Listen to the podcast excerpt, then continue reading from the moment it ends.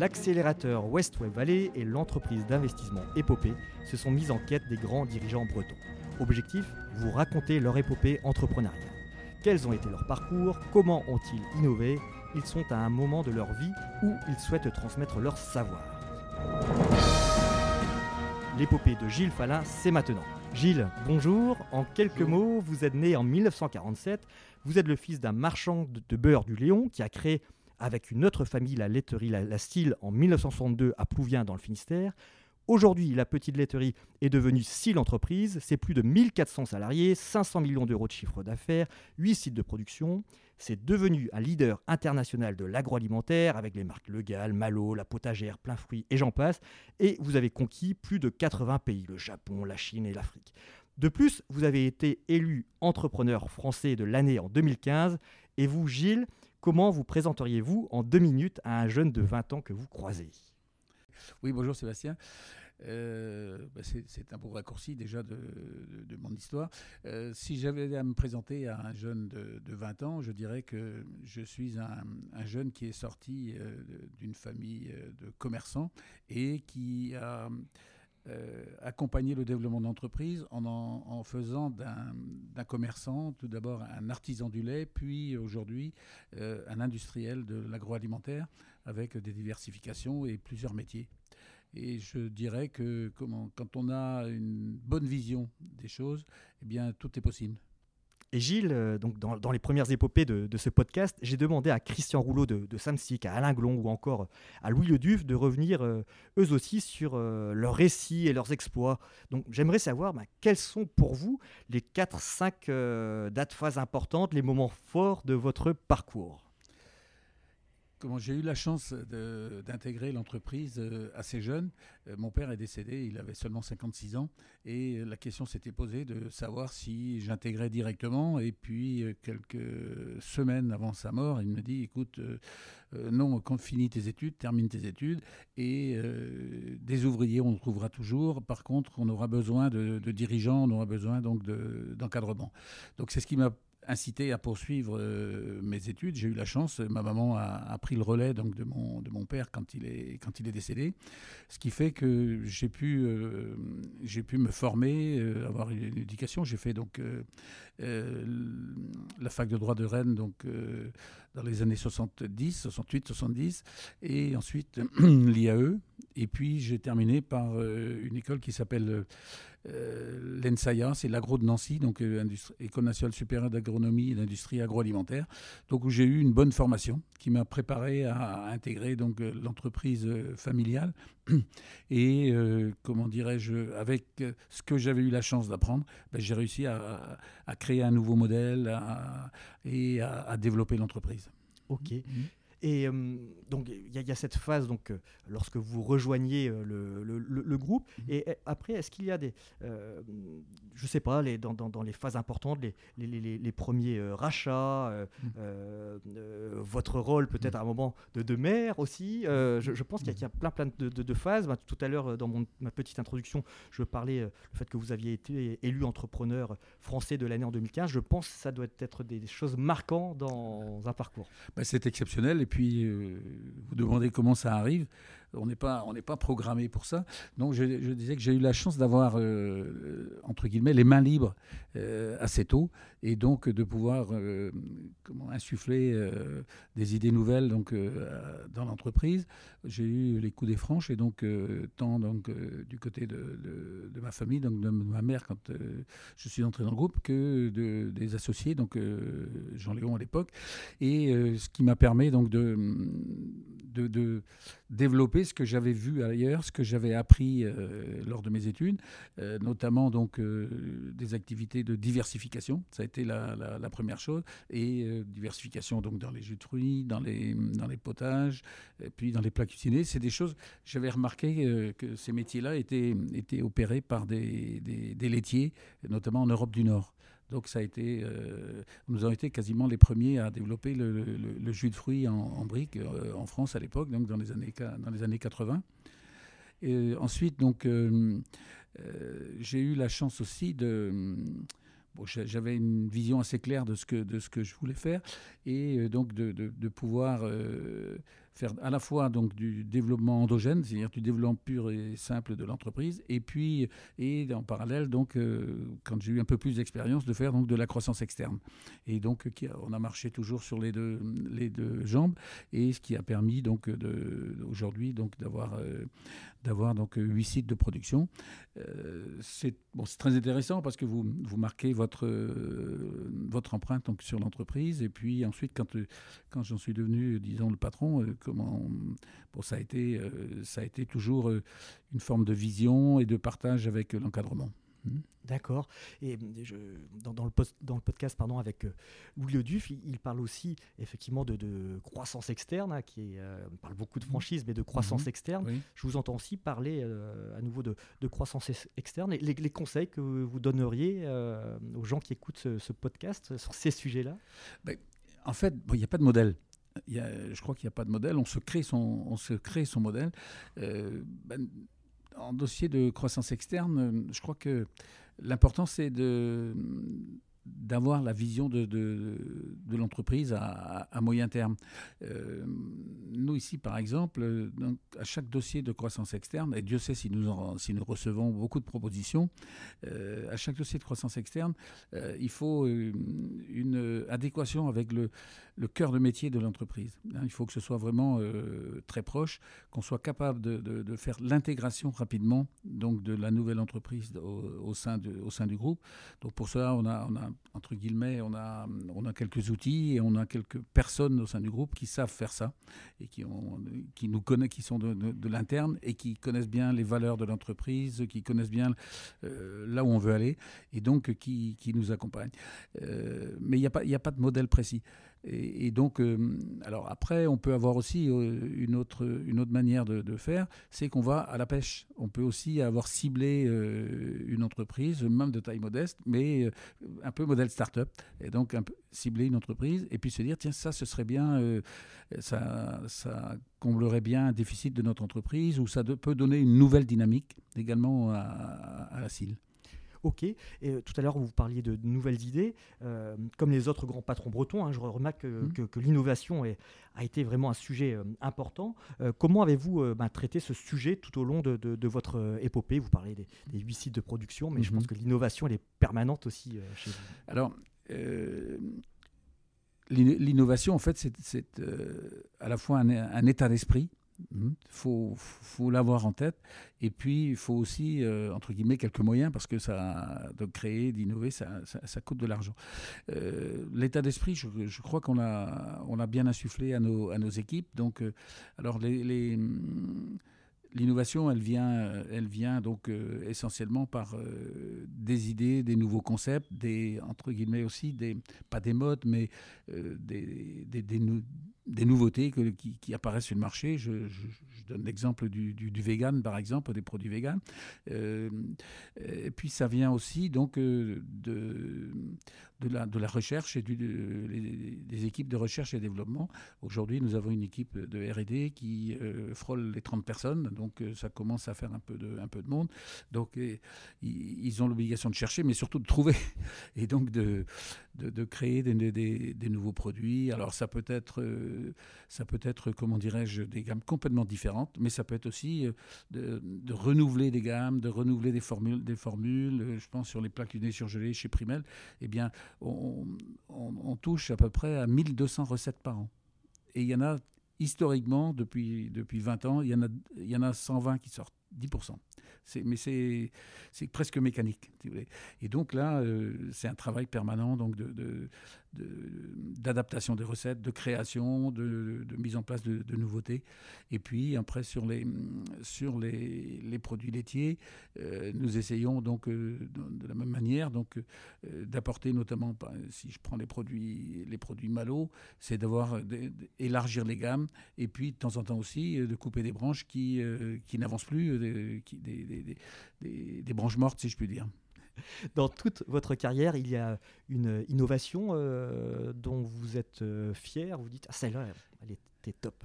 Alors, je dirais que dans, dans les années passées, en fait, euh, mon innovation, ça a été plutôt un changement de modèle de l'entreprise.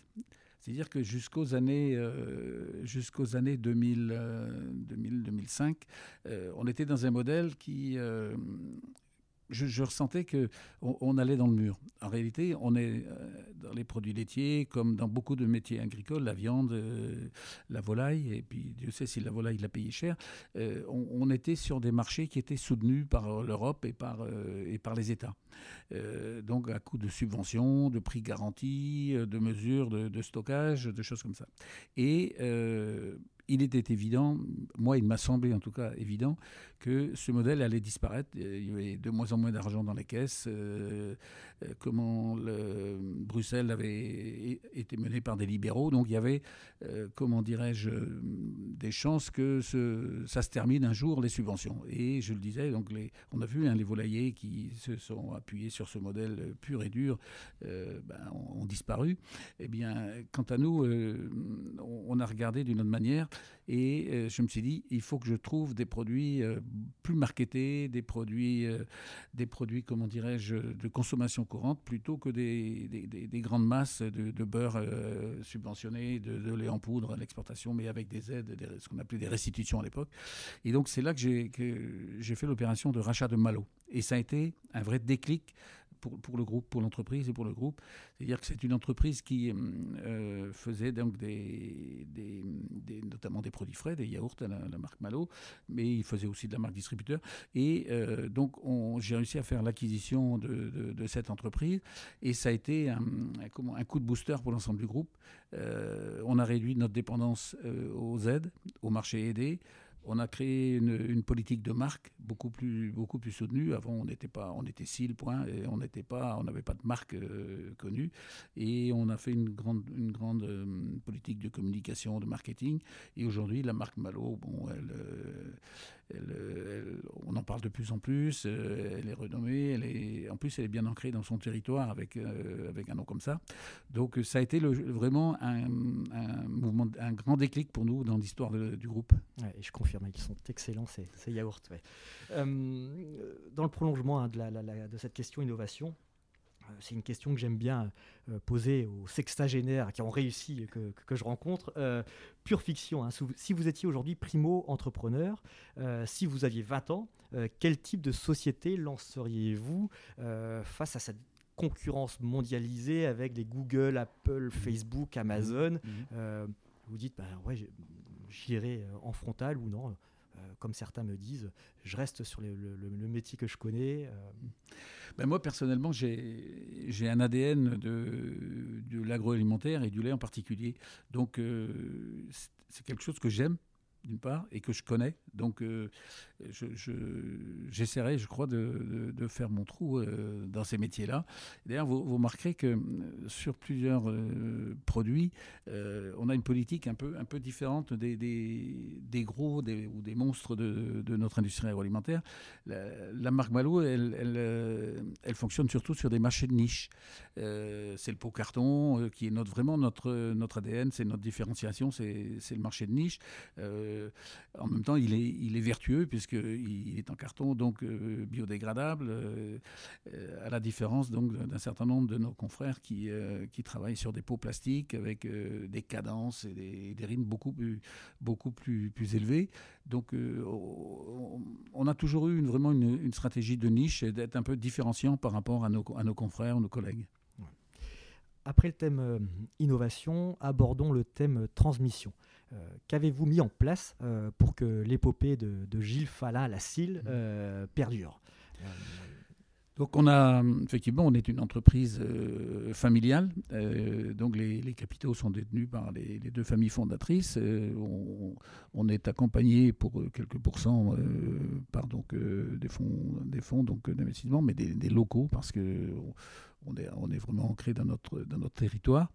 Et euh, comment dirais-je? Ben Moi, euh, comme vous venez de dire, effectivement, j'ai passé le cap donc, de, des 7. Et donc, euh, on, commence à, voir un peu la, fin, si vous voulez, et donc préparer la relève.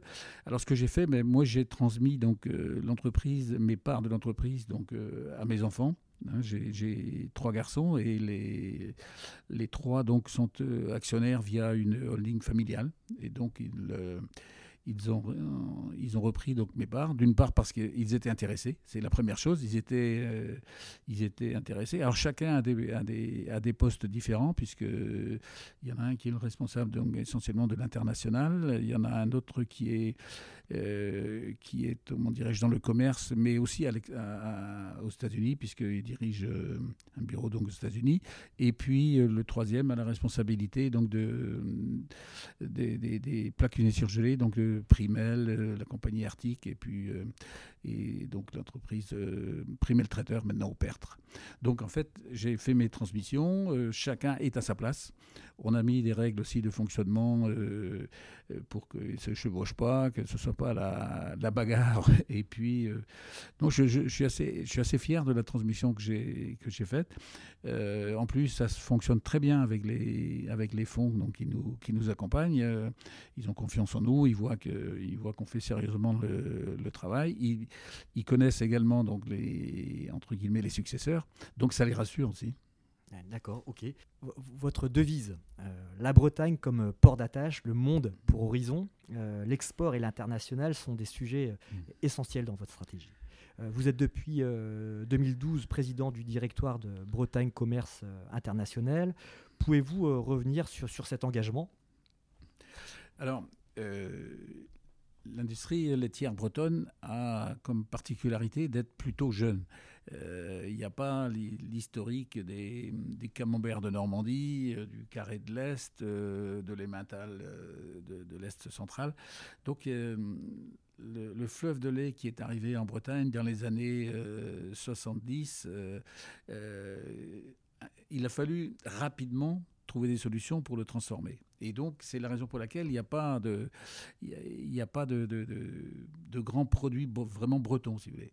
Euh, alors, ce qui s'est passé, c'est que les industriels de l'époque, pour accueillir le lait, ont, ont, créé des outils qui ont été en particulier des, des, des tours de séchage. Donc, fabrication de lait en poudre, ça permettait de traiter le lait rapidement, de le conserver et puis, euh, bah, donc, euh, comme c'est des produits qui se consomment euh, plutôt dans les régions où on manque de lait, donc avoir une politique donc de, comment, à l'international.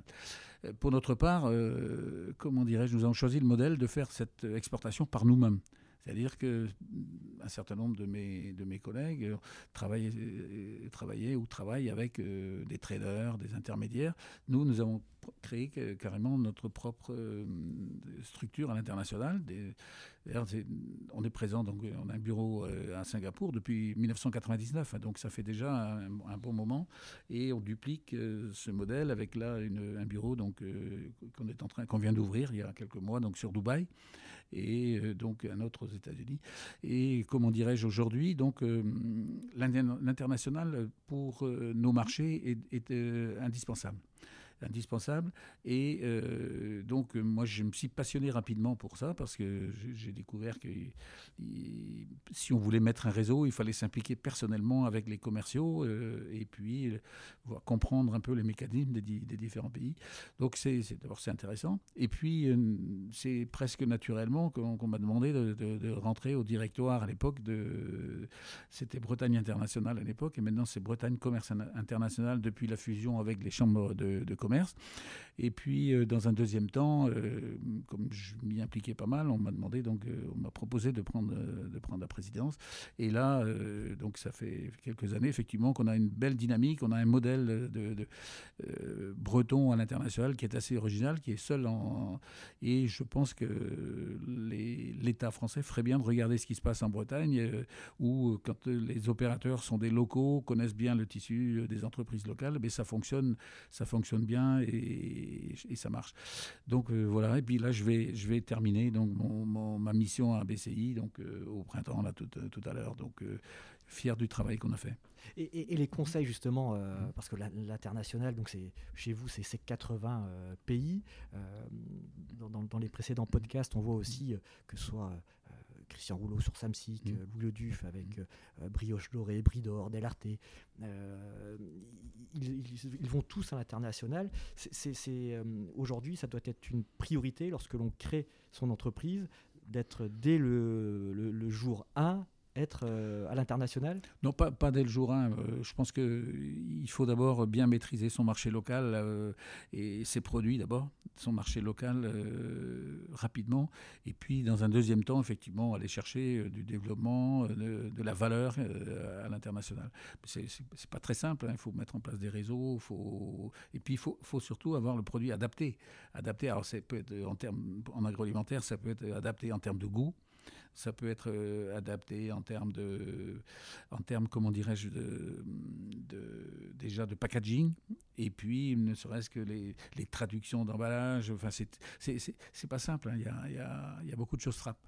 D'accord. Euh, dans votre journée type, euh, l'international, euh, c'était combien de, pourcents oh, disons, que, disons que dans une journée, il n'y a pas de journée type, si vous voulez, mais, mais par contre, dans le temps en général, l'international, pour moi, ça a été pendant une bonne partie des, des, 20 dernières années, ça a été un quart du temps. voilà. Ouais, d'accord. Mm. Ouais, et, et, de, le fait de choisir. Bah, je sais pas, le, Japon, la Chine, mm, mm. Euh, l'Afrique du Nord. Mm. Euh, comment sont opérés ces choix? Vous parlez de réseau euh, Alors, il y, a des zones où nos produits sont, rentrent facilement parce qu'il y a de la demande. moi, j'ai eu la chance d'avoir d'avoir un commercial qui était très très bien introduit au Japon. Aujourd'hui, on est, dans, les, dans les métiers donc, du, lait parmi les premiers, euh, premiers exportateurs au Japon. Euh, ensuite, on a, selon les, selon les produits, on a des destinations euh, qui sont plus, plus ou, d'autres plus compliquées. bon, là, actuellement, sur les, ça nous crée une, nouvelle usine sur l'Andivisio. Et donc là, clairement, le premier marché, donc en, en potentiel, c'est la Chine. Donc on, est en train de mettre en place ce qu'il ce qu'il faut donc sur, sur la Chine. Mais là, on vient d'ouvrir Dubaï et l'objectif, c'est que ce soit un hub pour, euh, comment dirais-je, euh, un bureau commercial qui va travailler sur tout le Moyen-Orient et, et l'Afrique du, Nord. Donc, euh, on, cible en fonction des marchés quand on, là où on sait que c'est possible de, de réussir. Et, quel regard portez-vous sur les entrepreneurs bretons actuels? Quels conseils donneriez-vous à ces nouveaux entrepreneurs? Je crois que la, Bretagne a la chance d'avoir un, vivier d'entrepreneurs euh, dynamiques, euh, performants. D'abord, on a, on a la chance aussi d'avoir des gens qui sont bien formés. Et euh, je crois que l'écosystème breton est, parmi, les, parmi les meilleurs. Et comment dire, euh, donner des conseils, c'est un peu, c'est un peu prétentieux peut-être, mais malgré tout, je crois qu'il faut être, faut être ouvert. Vous disiez tout à l'heure que notre, notre devise, donc c'est la Bretagne comme port d'attache, le monde pour horizon. C'est vrai, il faut, faut rien s'interdire, mais il faut être, il faut être ouvert. Regardez aujourd'hui les, les, les startups qui réussissent en Bretagne, il y a des, il y a des, il y a des, succès extraordinaires. Et, puis je crois que c'est pas terminé. Je confirme. euh, Avez-vous un peu de temps euh, justement à accorder euh, afin d'aider euh, les, les, jeunes entrepreneurs bretons? Ben, on a, alors on, on a là, je, enfin, c'est pas la chance, mais au, niveau de la CIL, donc on, on, essaie de donner leur chance à, pas mal de jeunes. On, a, on, est assez ouvert en termes de, en termes de stage. On est, on développe de plus en plus l'apprentissage. Euh, bon, de temps en temps, c'est parce qu'on est aussi obligé pour euh, fidéliser un certain nombre de jeunes collaborateurs et, donc leur donner des, leur donner des perspectives. Euh, donc aujourd'hui, donc on, on, est assez ouvert là-dessus et on accompagne quand on a un stagiaire, on essaie de, bien l'accompagner pour que ce soit pas un stage à classer des, classer des documents, des choses comme ça. Donc effectivement, j'essaie de donner comme de passer le message qu'il faut, faut, faut, être ouvert et je crois que c'est ça qui est très très important. On n'a pas abordé euh, le, virus de la politique à un moment. Je, pense à la famille Rocher du côté de la mmh. Gacilly mmh. notamment. Mmh. comment ça fonctionne Vous avez été pendant 30 ans maire de Bourblanc, si je ne dis pas de bêtises. 25. 25. comment ça fonctionne du coup comment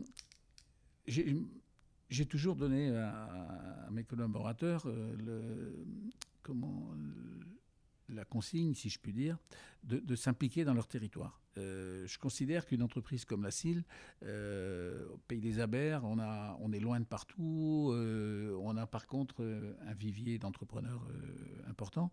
Et donc j'ai toujours donné la consigne à mes collaborateurs de s'impliquer à la fois dans le tissu associatif, ou dans le tissu, euh, ben, on peut dire, euh, électoral euh, de, de, la région. Et donc, on a plusieurs collaborateurs à tous les niveaux qui sont, qui sont conseillers municipaux, qui sont au service de leur commune. Et je pense qu'on a un devoir, un devoir d'exemplarité dans ce domaine vis-à-vis donc des entreprises, du, de l'écosystème que j'appelle moi du pays des Abers, mais même si c'est les plus larges, hein, donc si c'est plutôt dans la, du, Nord Finistère, si je puis dire. Et donc, on, s'implique dans, dans, dans, dans, les, je dis dans, les, communes, on s'implique dans les associations à la fois professionnelles, mais aussi euh, sportives ou, ou, ce que l'on veut. Et je pense que ça donne aux gens donc une ouverture d'esprit. Et puis en même temps, euh, ça rejaillit aussi sur euh, l'image de l'entreprise parce que on s'implique dans le tissu local, on, a, on, a, on permet donc d'accompagner, d'accompagner. Et puis les gens se réalisent en eux-mêmes aussi à l'extérieur. Il n'y a pas qu'au sein de, de, de la société sein de l'entreprise. Ok, euh, l'interview euh, touche à sa fin. Euh, quelles questions aimeriez-vous que l'on vous pose, mais que l'on ne vous pose jamais? Alors, je n'ai pas réfléchi à cette question, mais c'est vrai qu'on ne me l'a pas posée, donc c'est la raison pour laquelle je vais essayer d'y répondre. En fait, j'aimerais, comment dire, qu'on me demande où on sera dans 10 ans ou dans 15 ans. Parce qu'en fait, aujourd'hui, bon, euh, on est dans un, monde économique où ça, il y a de la compétition. Je vous dis, on n'est pas très avantagé par notre situation géographique parce qu'on est, loin donc des, gros marchés. Donc la compétition est difficile. Euh, je pense que j'ai mis en place un modèle avec plusieurs métiers. Euh, qui nous, donc le lait, les jus, les potages, les plats cuisinés, et avec plusieurs euh, modes de distribution, euh, à la fois la RHD. Ben, si on avait été que RHD, on aurait souffert énormément là, pendant, le, pendant le Covid. Donc on a de la RHD, on a de l'international, on a de la grande distribution à marque, et on a des produits à marque distributeur. Donc j'ai toujours voulu, moi, qu'on ait un système, de, un modèle équilibré, hein, de ne pas mettre tous les œufs dans le même panier. Bien répartir notre activité à la fois euh, géographiquement et puis sur les, sur les, sur les produits. Et hum, je crois que c'est un, un, modèle qui, qui, nous convient à nous. J'ai des confrères qui sont euh, le lait, tout le lait, rien que le lait, qui sont euh, plus RHD, enfin, ou exclusivement RHD, exclusivement international. Donc j'aimerais bien vérifier dans 10 ans si le modèle fonctionne toujours parce qu'aujourd'hui, euh, bah, il, a, fait preuve de sa résilience, de sa résistance dans les, temps qui viennent de passer. J'espère que ça va continuer et j'espère surtout que mes, successeurs ben, vont, développer et pérenniser euh, l'entreprise sous sa forme, euh, sous sa forme familiale, parce que c'est aussi c'est aussi, comment dirais-je, un modèle qui est intéressant d'avoir des.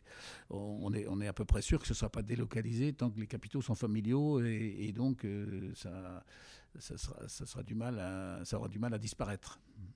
Dernière question, euh, êtes-vous d'accord avec moi pour qualifier votre vie d'entrepreneur d'épique De? D'épique. Ah, ah épique, c'est peut-être épique, c'est peut-être un grand mot, mais disons que moi, je, je vis euh, mon, passé d'entrepreneur parce que je suis quand même sur la sur la fin. Euh, je suis assez fier de ce que j'ai réalisé et euh, comment dirais-je, j'espère surtout que les valeurs, que, la vision et, les valeurs que, j'ai données à l'entreprise, que ce soit à la fois la valeur travail, la valeur respect, la valeur euh, l'éthique dans, les, activités, j'espère que ça va perdurer et que ça collera à l'image, l'image passée de l'entreprise. J'ai eu la chance de ne pas avoir trop de conflits sociaux quasiment pas d'ailleurs. Et donc euh, ça montre bien qu'il y a un état d'esprit, j'espère qu'il va perdurer. Merci Gilles. C'était l'épopée de Gilles Falin par Sébastien Lecorfec. Je suis le cofondateur de la West Web Valley et associé d'épopée. N'hésitez pas à réagir et à partager ce podcast qui est disponible sur nos sites web ainsi que sur Apple Podcast, Spotify ou Deezer. Avec Épopée et la West Web Valley, nous ambitionnons de bâtir des champions bretons avec nos véhicules d'investissement et d'accélération dédiés aux PME et aux entreprises innovantes. Merci.